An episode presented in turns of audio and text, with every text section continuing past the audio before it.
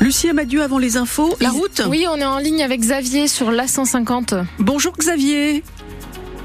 Bonjour. Xavier, où êtes-vous et que se passe-t-il? Alors, je suis sur la 150 en direction de, de- en direction de Rouen. Et au niveau de l'embranchement, au niveau de Dieppe, on, est à l'arrêt. Quoi. Quand les gens arrivent de Dieppe, euh, on est à l'arrêt, on roule depuis euh, un petit moment entre 0 et 10 km heure, mais on n'avance pas. Je crois qu'ils ont réduit euh, une voie, non, en direction de Rouen sur la 150. Ah, je sais pas vous dire. Moi, je suis au niveau de l'embranchement. Là, Juste et, euh, là, ouais, bah, d'accord. Et de l'autre côté, c'est toujours fermé. On va y revenir dans les infos. Bon courage. Merci d'écouter France Bleu dans, dans la voiture. Très bien, au revoir. À bientôt et merci pour l'info. Un accident aussi, hein, une voiture en cause sur la 29 en direction de Caen, au niveau de Bolleville, kilomètre 52. Brouillard ce matin et fraîcheur 10 à 12 degrés cet après-midi avec de la grisaille. Infos avec la manif des agriculteurs notamment, si certains lèvent le camp, ce n'est pas le cas de nos agriculteurs normands. Ils restent mobilisés sur l'A13 entre Saint-Aubin-sur-Gaillon et Vernon dans l'heure, mais aussi à Épone en région parisienne. Impossible de rouler dans les deux sens de circulation. En Seine-Maritime, une quarantaine de tracteurs forment un barrage depuis hier soir sur l'A150 au niveau de la Vaupalière en direction de Barentin. Et pourtant, à l'échelle nationale, les jeunes agriculteurs et la FNSEA appellent à lever les barrages. Christophe Guicheux, secrétaire général adjoint de la FDSEA de l'Eure, mobilisé sur le, le barrage à Épone. Si la base a décidé de rester là, ben on restera encore là. On est en stand-by. euh, on respecte tout à fait nos dirigeants, hein, c'est pas ça le problème. Mais eux, ils font le tampon entre la base, nous, agriculteurs, et euh, les ministères. Les agriculteurs attendent euh, des papiers écrits du ministre euh, de l'Agriculture, du Premier ministre ou des présidents sur tout ce qu'ils ont annoncé. Et après, tout le monde reste un petit peu sceptique sur l'avenir euh, parce que euh, ce ne sont pas des choses concrètes. C'est-à-dire qu'on a cette année, on a une dérogation jachère, mais qui va pas servir à grand chose parce que il y a beaucoup d'agriculteurs euh, qui avaient fait de la jachère. Mais pour l'année prochaine, euh, il faudrait que là, dès le mois de, dès le salon, on sache l'avenir qu'on va avoir sur les phytos, sur les jachères, pour avoir de la visibilité sur l'avenir agricole.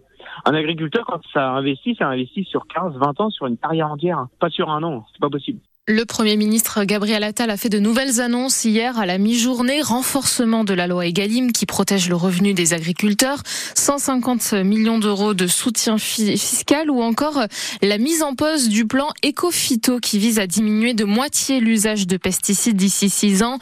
Euh, décision dénoncée par la Confédération paysanne qui reste mobilisée. Le troisième syndicat du secteur ne bloque pas les autoroutes chez nous.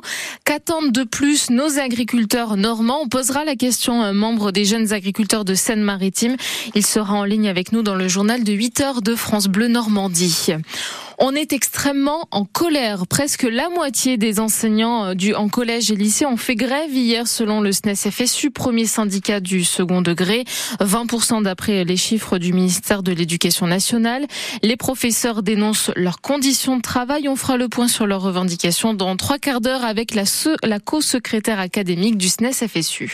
Ils ont été reconnus coupables hier. Mais ils ne connaîtront leur peine que dans sept mois. Les deux adolescents de 17 ans qui ont introduit des produits chimiques il y a trois mois dans leur lycée Colbert à Petit-Quevilly. En attendant de connaître leurs sanctions, ces jeunes suivent une période de mise à l'épreuve éducative. L'avocate générale a requis 30 ans de réclusion criminelle hier à l'encontre d'une infirmière. Elle avait poignardé à mort son petit ami au Havre il y a trois ans après une relation sexuelle sur fond d'une grande jalousie. Le procès de cette femme de 29 ans doit durer jusqu'à ce soir aux assises de la Seine-Maritime. Deux Français tués dans une frappe russe en Ukraine. Ils étaient volontaires, mais le gouverneur de la région ne précise pas quelles étaient leurs missions exactement. Trois autres étrangers ont été blessés dans ce tir. France Bleu Normandie 7h34. Pas toujours facile de faire ses courses quand on est âgé. Porter les packs d'eau, se récupérer un produit en hauteur, en bas, pousser un chariot, ce peut être compliqué. Alors pour aider celles et ceux qui en ont besoin, des étudiants sont là tous les vendredis matins au centre Leclerc de Saint-Étienne-du-Rouvray, Bénédicte Robin. Dans les allées de l'hypermarché. Yaya, 23 ans, étudiant en master de finance à l'école de commerce Neoma, cherche un client qu'il pourrait accompagner. Les gens, de manière générale, sont assez réticents. Donc il faut vraiment aller vers eux. Et justement, il a trouvé Armand, 85 ans. Si vous voulez, vous prenez votre caddie, on fait le reste. Qu'est-ce qu'il vous reste à prendre là Il vous reste des endives à prendre, c'est ça Oui, c'est ça. Et sur le chemin des endives, la discussion s'installe. Et du coup, monsieur Armand, vous, euh, vous faisiez quoi dans la vie Moi, j'étais outilleur. Outilleur dans quel domaine Des boîtes métalliques.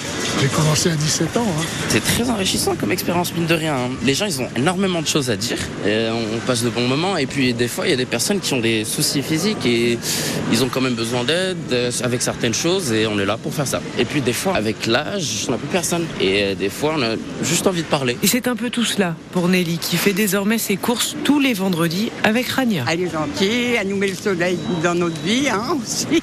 Quand on est toute seule, hein, les murs ne nous répondent pas.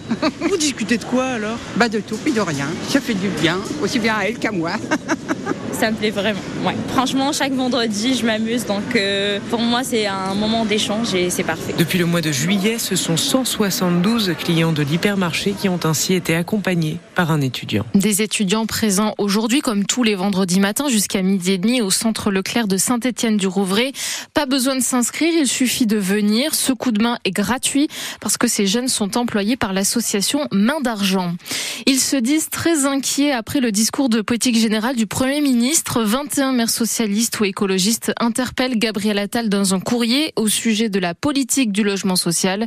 Parmi les signataires, on y trouve Nicolas Maillé-Rossignol, le maire de Rouen. On ne verra plus la flèche de la cathédrale de Rouen. D'ici deux semaines, elle sera recouverte de bâches comme il y a quelques mois.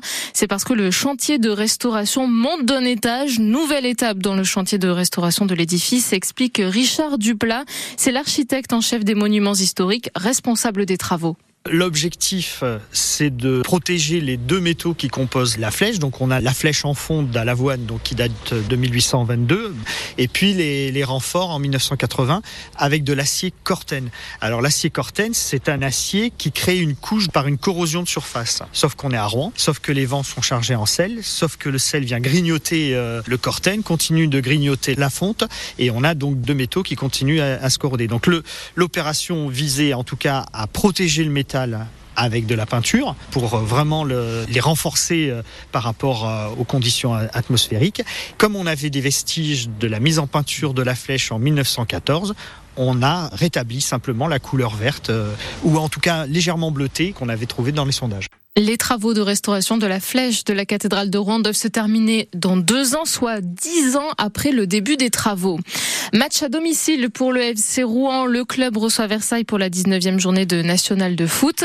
Les Rouennais sont septième avec un match de retard par rapport à leurs adversaires du jour, 12e. En rugby, le tournoi Destination euh, commence ce soir avec le match entre l'équipe de France et l'Irlande. L'ancien Rouennais Gabin Villiers euh, n'est pas sélectionné. Le match est à suivre en intégralité sur France Bleu à partir de 21h.